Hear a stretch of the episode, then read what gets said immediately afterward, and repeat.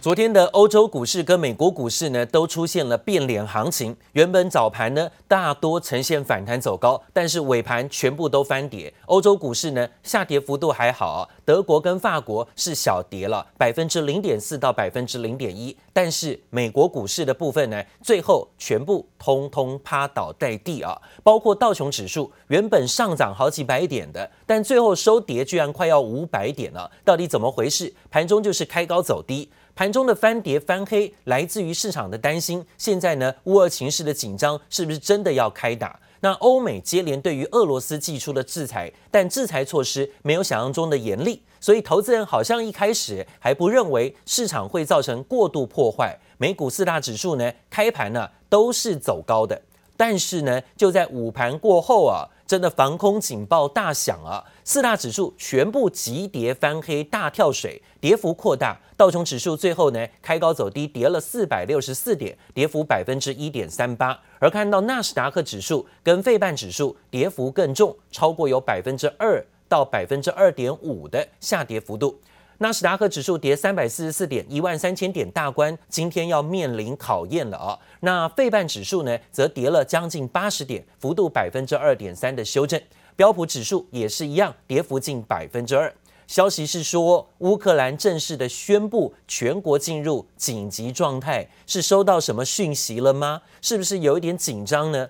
俄罗斯驻乌克兰的大使馆，许多的人员也都纷纷的在撤离当中，这也证实了现在在撤离俄罗斯驻乌克兰的人员，紧张情势一触即发。包括了美国国防部长啊，在昨天也发表了最新的说法，说呢，他们的情资发现俄罗斯有可能真的要准备出兵，俄罗斯都已经准备好了。市场持续关注哦，乌俄情势的紧张，当然也造成了美国股市跟欧洲股市全面震荡拉回。美国新闻周刊独家还报道说，可能在短短的二十四小时之内，俄罗斯有机会啊会入侵乌克兰。那当然，这也造成了美股昨天全面的拉回修正。虽然普丁总统在这里宣布说啊，还是想办法想要找到外交的途径方式解决，但是呢，之前呢说不入侵不开打。动作都有了，现在这番说法呢，似乎外界还是打个问号。Наша страна всегда открыта для прямого и честного диалога, для поиска дипломатических развязок самых сложных проблем. Но повторю, интересы России и безопасность наших граждан для нас безусловны. Поэтому будем и дальше развивать, совершенствовать армию и флот добиваться, чтобы повышалась их эффективность, чтобы они были оснащены по последнему слову техники.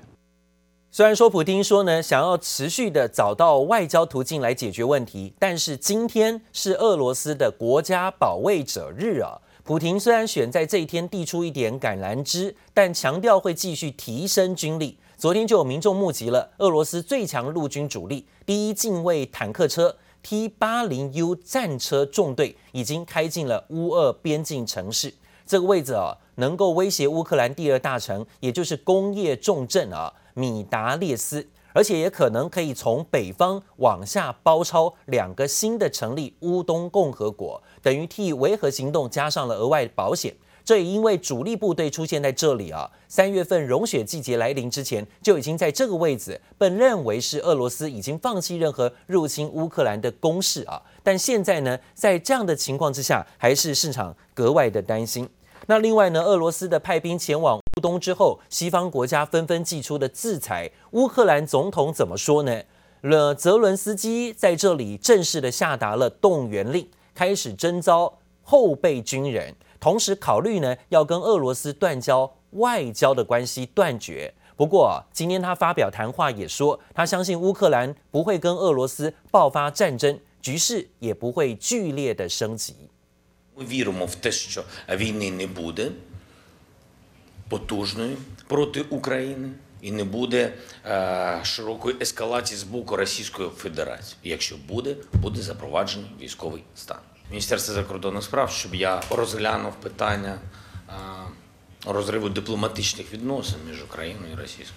Мною, як Верховним Головнокомандуючим Збройних сил України, видано указ про призов резервістів в особливий період. На сьогоднішній день немає потреби у загальній мобілізації. Нам необхідно оперативно доукомплектувати українську армію та інші військові формування. 好，虽然说啊，这乌俄双方呢都好像事出善意，说呢不会开打，但是呢，在美国国防部长啊今天举行的记者会当中，却认为俄罗斯已经部署完成，随时可能会出兵，是不得大意。这个消息导致了昨天美国股市全面在午盘过后跳水变脸。趴倒在地啊！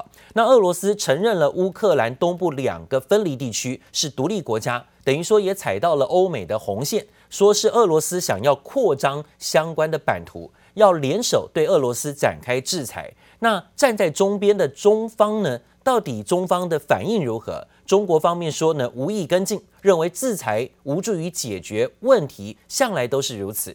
虽然部分的外国媒体也对制裁的效用质疑，不过各界仍然普遍的认为，西方国家这一波制裁行动，短期上呢是会阻挡得了俄罗斯对乌克兰的大举入侵。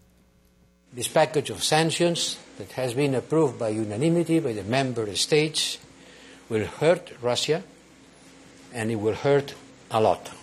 欧盟带头号召美国响应，西方国家联手制裁俄罗斯。在第一轮制裁行动中，就祭出了金融制裁。Uh, we will be also moving, as the United States and the UK has, to sanction the Russian State Development Bank (VB), um, the uh, military bank Promsivac Bank, uh, Rossiya, IS Bank, uh, the General Bank, and the Black Sea Bank. 西方国家对俄罗斯金融出售，目的要切断俄罗斯的融资管道。不过，这份名单中并没有包括俄罗斯最大的国有银行——俄罗斯联邦储蓄银行。欧美国家似乎还留了一手。It doesn't seem like it's enough. It just if if you look at what we've been saying for the last few weeks and what Putin's continued to do and to prepare it looks like he's decided to double down and maybe decide that we would flinch first. or maybe just accept the economic pain. 这些制裁事先早有预告，俄罗斯没放在心上，照样我行我素。虽然欧美扬言不排除有更进一步的制裁，却也难免绑手绑脚，担心制裁俄罗斯带来的反噬作用。The more we use sanctions and uh, create separation between Russia and uh, the West, uh, the more we've already used that tool and it's no longer available in the future. Uh, and the more uh, Russia may end up becoming dependent economically on China, which wouldn't be uh, a positive development either. Iran followed that playbook about 10 years ago in response to sanctions imposed by the White House. It hacked dozens of financial firms, including JP Morgan and Wells Fargo. Russia is also skilled in cyber breaches.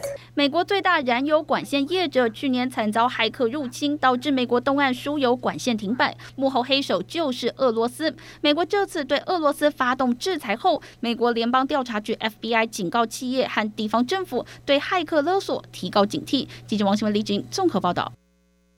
当然，讲到乌俄情势紧张啊，其实呢，冲击影响最大的应该是许多的有钱人都被点名遭到制裁，拿来当做这个制裁的对象啊。没有对直接国家制裁，反而对这些有钱人呢，开始限制他们的一些美金的户头啊，或是国际上的金融交易啊。所以呢，有很多的有钱富豪在投资美国跟俄罗斯之间呢，都会向来啊特别的谨慎。像股神巴菲特一向都避免在俄罗斯做生意啊，因为美俄关系如果一不好，可能像这样的大富翁就会是惨遭被记起的第一对象。他说呢，他曾经在那里遭遇到了暴力威胁，甚至资产的没收。尤其现在啊，就连很多俄罗斯的富豪财产也大缩水，其中又以俄国的首富啊受到的冲击是最大的。他的资产呢，在最近遭到欧美国家的制裁，现在呢似乎是资产减损将近有三分之一啊。So having had a few experiences like that, it would it might take us quite a while before we wanted to sink a lot of money into into Russia. 因为到俄罗斯投资遭遇威胁，吓坏股神，让巴菲特现在不敢贸然投资俄罗斯。因为早在一九九八年，巴菲特投资石油公司，但是当挖到石油，想要运回钻探器械时，却被威胁。We were welcome, and then we wanted to start taking the oil out. Uh, after our money had been used to drill the holes, they weren't quite as friendly. Uh, In fact, it was really, really kind of extreme what 当时面对暴力威胁，还有资产被没收的危机，让巴菲特一朝被蛇咬，十年怕草绳。现在对投资俄罗斯更是尽显不明。I just think it's a little hard to develop a lot of confidence that the world has changed uh, permanently there in terms of its attitude toward capital and particularly toward outside capital. 股神余悸犹存，早在二零零六年的波克夏股东会上就提及俄罗斯的投资经验。尤其现在乌俄情势紧张，就连俄罗斯的富豪财产也大缩水。根据彭博社报道，全球五百位富豪榜单中，二十三位俄国亿万富翁，总计资产因此大幅缩水。其中又以首富继母琴科今年以来资产砍了三分之一，最为惨重。那年初到现在，到俄罗斯的股市的指数也。跌了呃二十六个百分点左左右啊，所以首富的资产缩水是可以被预见的，反映在俄乌形势紧张的情况之下的话，俄罗斯的资产价值哦，当地的一些金融资产价值或者是实体资产价值的减损。股神不去，俄罗斯富豪财产缩水，乌尔危机从政治、产业到投资、金融市场都成为讨论焦点。记者刘富泽、邱文杰台北采访报道。好，引述啊，在外国媒体的报道说啊，要是俄罗斯进一步要入侵乌克兰，现在呢，拜登总统可能会仿效什么方式来对付现在的俄罗斯呢？可能就会对付像以前川普对中国华为的方式呢，来瘫痪华为的手段，制裁俄罗斯。那现在呢，还想说要联合台湾、日本、新加坡等等相关的科技大国，对俄国实施科技产品的出口管制。从半导体到消费者电子产品到电脑、飞机零件，可能都在管制的范围之内啊。那我们看到这样的消息呢，听到，可能在台湾也会附和，甚至呢会从善如流的一起制裁俄罗斯。现在看到了半导体相关的个股在昨天以费半指数相对跌的是比较重，而最近在台股当中也是如此，从台积电到联电。到利基电这些个股呢，在晶圆代工的部分呢，也都纷纷出现了修正拉回，是不是提早在反映呢这样的政策跟市场的担心受到波及的影响啊？这都是呢，政治会影响到经济、影响到股市的主要反应。这一点呢，特别留意未来的变化。